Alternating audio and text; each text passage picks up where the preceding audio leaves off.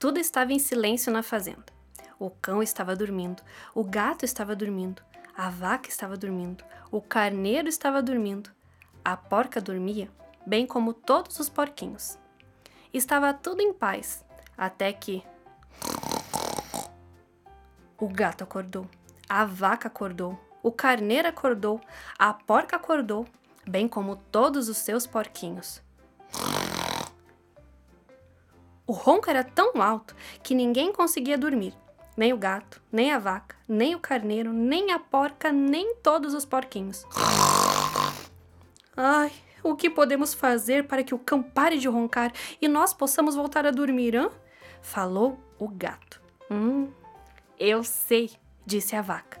E aproximando-se do cão, fez. Bem no seu ouvido.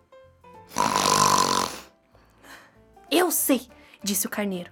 E aproximando-se do cão, fez. Bu! Bem no seu ouvido. Eu sei, disse a porca. E aproximando-se do cão, fez. Bem no seu ouvido. E todos os porquinhos fizeram. Ai, eu, eu, eu já sei. Por que não cantamos para ele? Disse o gato. Talvez isso o faça parar de roncar e assim poderemos voltar a dormir. Então o gato fez. Miau! A vaca fez. Mu! O carneiro fez. Bé! A porca fez. E todos os porquinhos fizeram. Então, quando o sol começou a surgir por detrás das árvores, o galo acordou e cantou. E então o cão acordou, acordou espantado.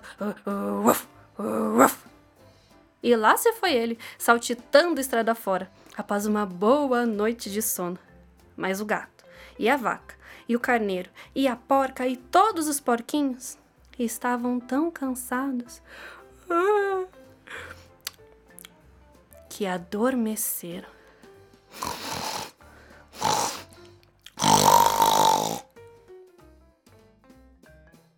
E essa foi a história Dorminhoco, de Michael Rosen e Jonathan Langley. E continuem ligados através das redes sociais do IGB, arroba Instituto Grupo Boticário.